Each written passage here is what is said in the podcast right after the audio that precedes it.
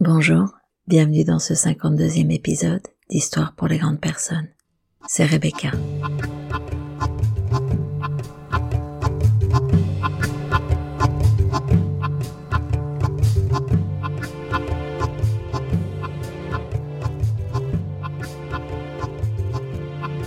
Tu me dis, j'oublie.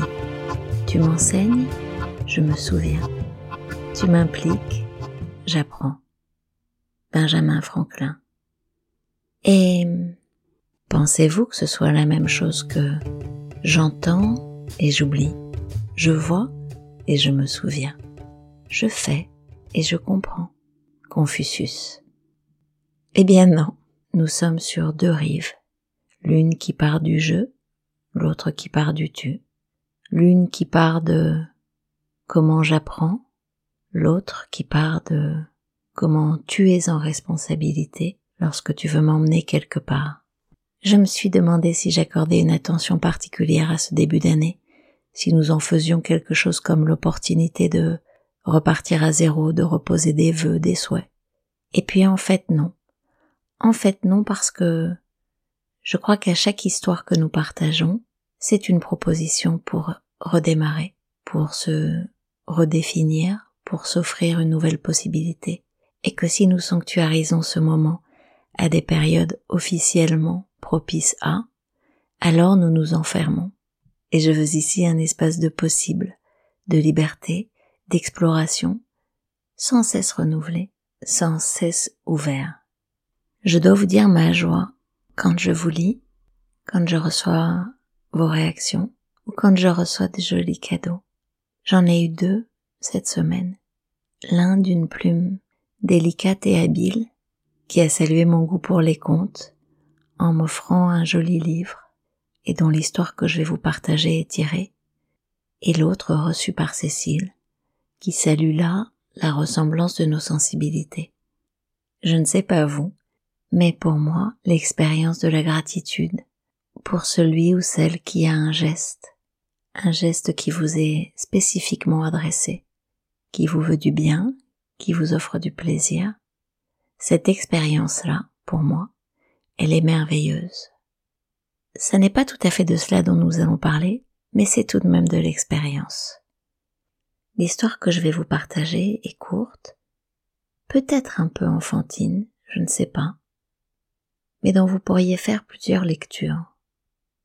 Allons-y. Damana et son fils de six ans, qui visiblement n'a pas de prénom, se présentèrent ce matin-là chez monsieur Joseph, le sage le plus réputé de la région, voire du pays. On se bousculait dans la salle d'attente de sa maison, située au sommet d'une colline et environnée de forêts. Les visiteurs prenaient d'assaut la courette dès l'aube avant l'ouverture de la porte et se hâtaient d'occuper les vingt sièges les plus proches de la pièce où il officiait, tandis que les moins chanceux devait attendre debout une bonne partie de la journée. Damana et son fils, qui est donc décidément le petit garçon sans nom, ne furent reçus par Joseph qu'au milieu de l'après-midi. Le sage dévisagea un long moment la mère et l'enfant, en lissant sa longue barbe blanche. C'est vrai, a-t-on déjà vu un sage qui n'ait pas une barbe blanche, qui ne soit pas âgé?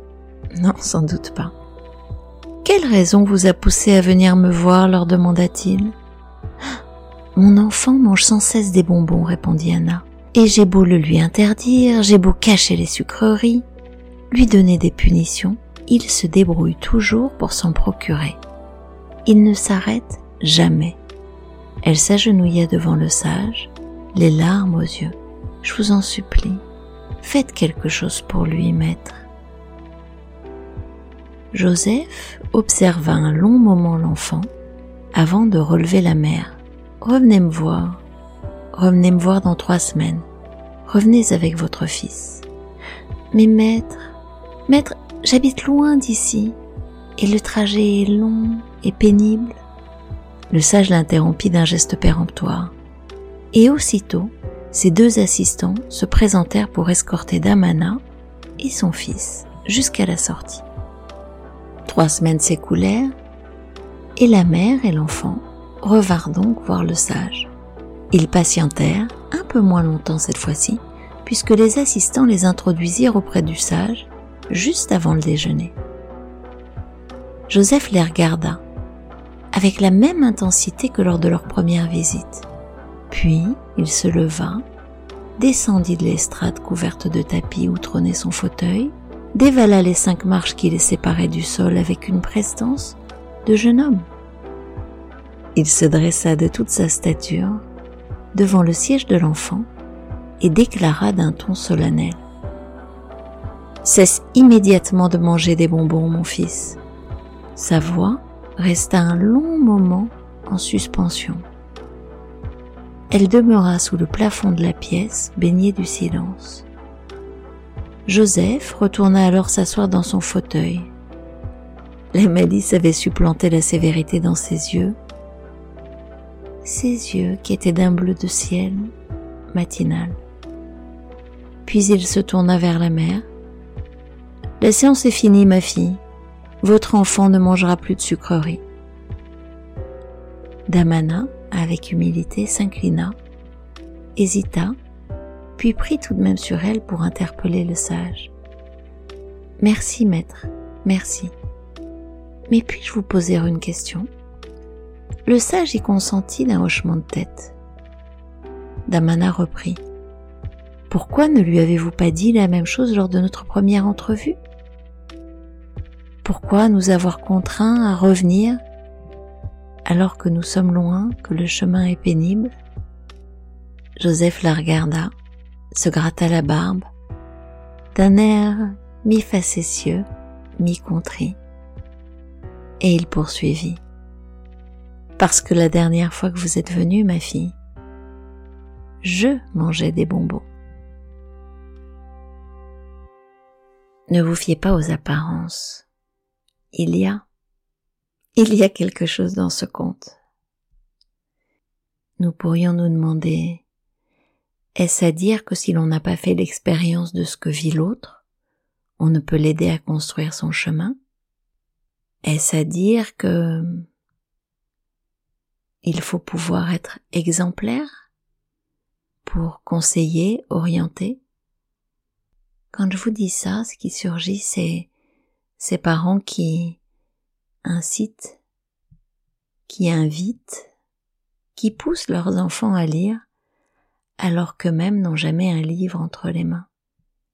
Comment montrer le chemin, comment montrer la voie, comment donner envie, comment faire influence, quand soi-même on n'a pas un échantillon de ce que l'on veut promouvoir, de ce que l'on veut démontrer à l'autre. En tout cas, pour ce qui me concerne, pouvoir expérimenter, juste expérimenter, c'est ouvrir l'exploration sensorielle qui est la plus complète. Le vivre, le faire, le ressentir, le penser. Le fait d'éprouver la dureté ou la joie, la privation quand il s'agit de bonbons. Et en même temps, en même temps, vous connaissez cette phrase les conseilleurs ne sont pas les payeurs. Comment pourrais-je finir? Peut-être en posant une petite alerte la prochaine fois que vous serez tenté de dire à quelqu'un mais fais comme ci ou fais comme ça. Pourquoi tu fais pas ça?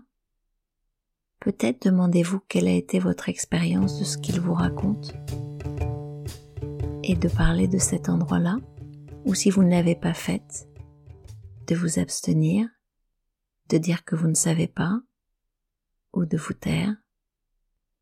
Voilà, nous en avons terminé pour ce 52e épisode d'Histoire pour les grandes personnes. Vous retrouvez ce podcast sur toutes les plateformes Spotify, Google, Apple, Deezer. Vous savez que vos likes et vos partages m'encouragent. Je vous remercie, je vous retrouve dans 15 jours ou tous les jours. Je vous remercie d'avoir écouté cet épisode à bientôt. Au revoir.